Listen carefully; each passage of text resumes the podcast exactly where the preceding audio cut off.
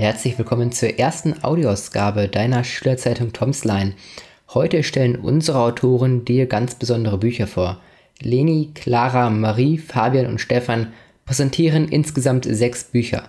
Als erstes startet Leni mit Als Hitler das rosa Kaninchen stahl. Ich stelle heute den Jugendroman von Judith Kerr vor, als Hitler das rosa Kaninchen stahl. In dem Roman geht es um eine Familie, welche vor den Nazis flieht.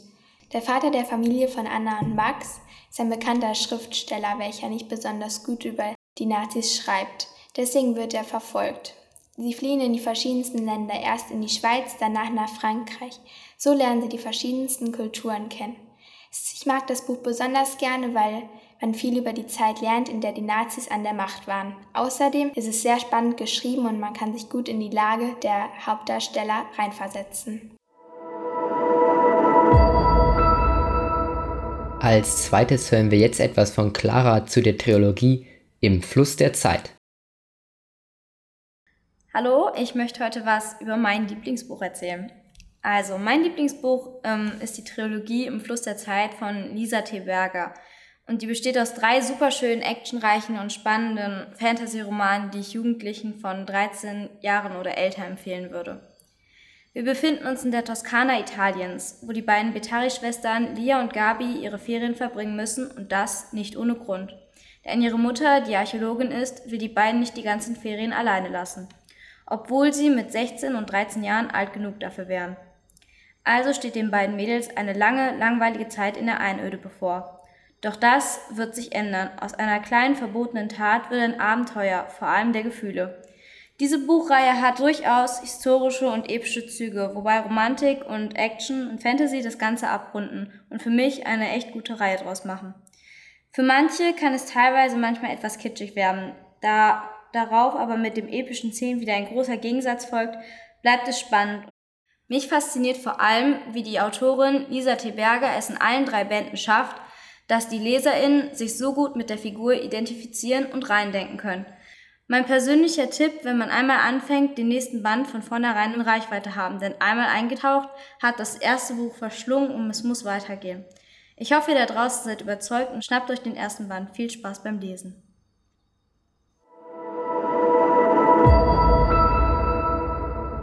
Als drittes stellt Marie den Roman Reden ist Verrat vor. Eines meiner Lieblingsbücher aus der letzten Zeit ist auf jeden Fall der Roman Reden ist Verrat von Wilma Geldorf.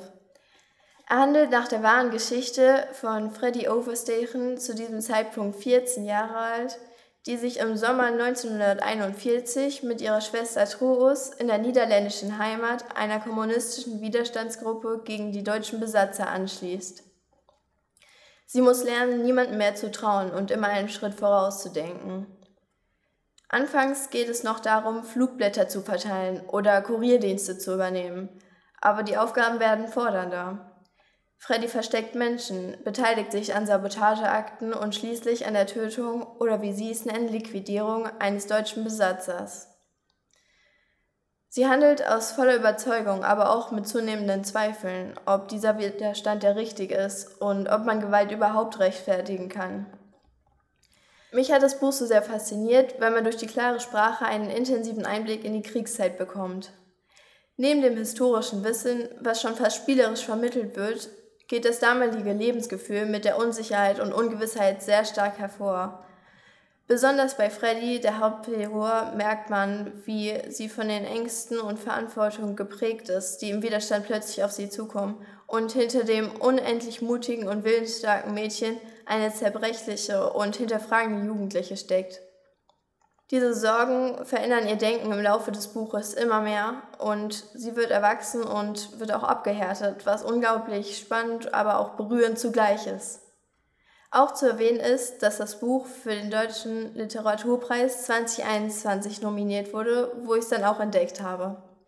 Die Altersempfehlung für den Roman liegt bei ungefähr 15 Jahren, was ich komplett nachvollziehen kann, weil ungeschönt vom Krieg und der Widerstandsgruppe und deren Aktionen berichtet wird, was auch mir ziemlich nahe ging teilweise. Ihr müsst natürlich selber für euch wissen, ob ihr euch das zutraut, aber ich finde, dass man das Buch auf jeden Fall irgendwann mal gelesen haben sollte.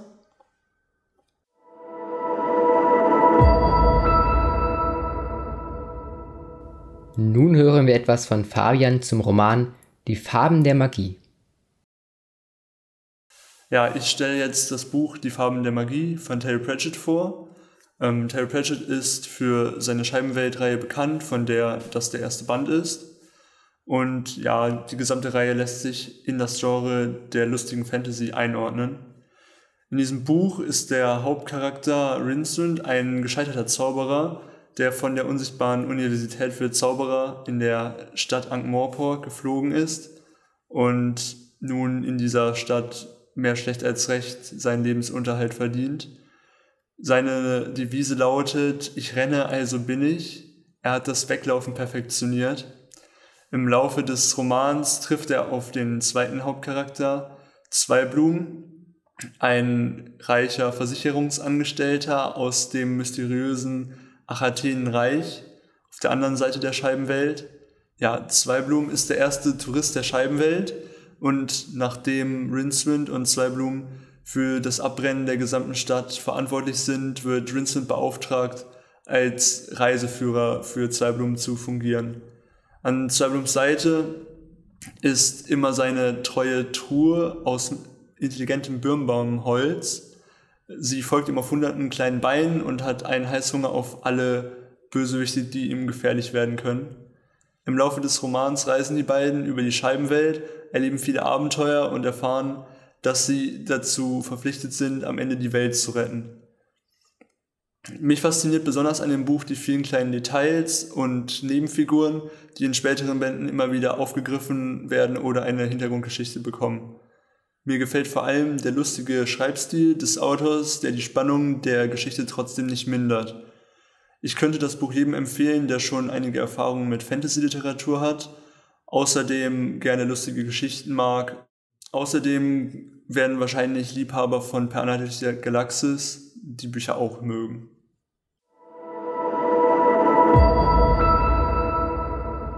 Stefan stellt euch zwei Bücher vor und er startet mit das Geheimnis des Kartenmachers. Ich möchte euch einen Roman vorstellen, in dem wirkliche Geschichte mit der Wahl einer guten Perspektive spannend dargestellt wird.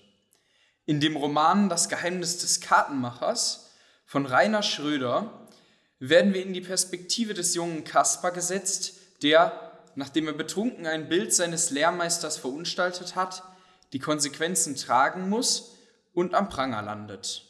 Von diesem Tag an folgt sein Leben einem anderen Rhythmus.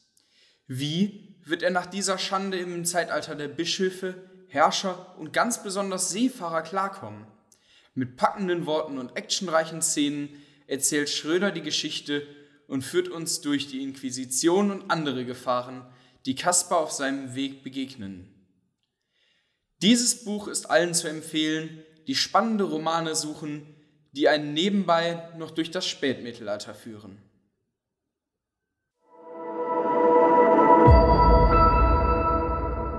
Und als zweites folgt direkt die Chroniken von Araluen.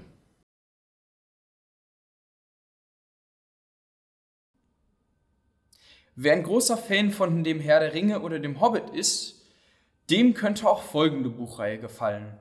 Die Serie Araluen behandelt einen jungen Weisen namens Will, der in einer fiktiven Variation des mittelalterlichen Großbritanniens lebt und, während er aufwächst, mit vielen Gefahren klarkommen muss. Man durchlebt mit ihm spannende, aber auch herzerwärmende Momente.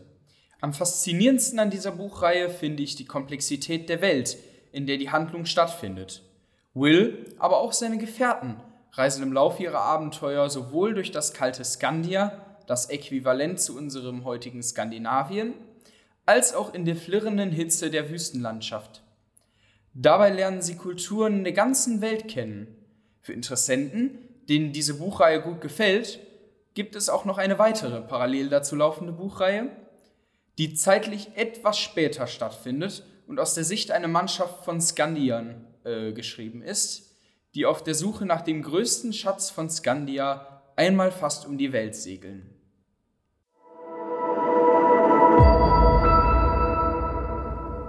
Vielen Dank fürs Zuhören bei der ersten Audioausgabe eurer Schülerzeitung Tomsline, wo unsere Autoren ihre Lieblingsbücher vorgestellt haben. Weitere Informationen zu den Büchern sowie eine Videoausgabe der Buchvorstellungen findest du auf unserer Website toms-line.tomeum.de. Bis zum nächsten Mal.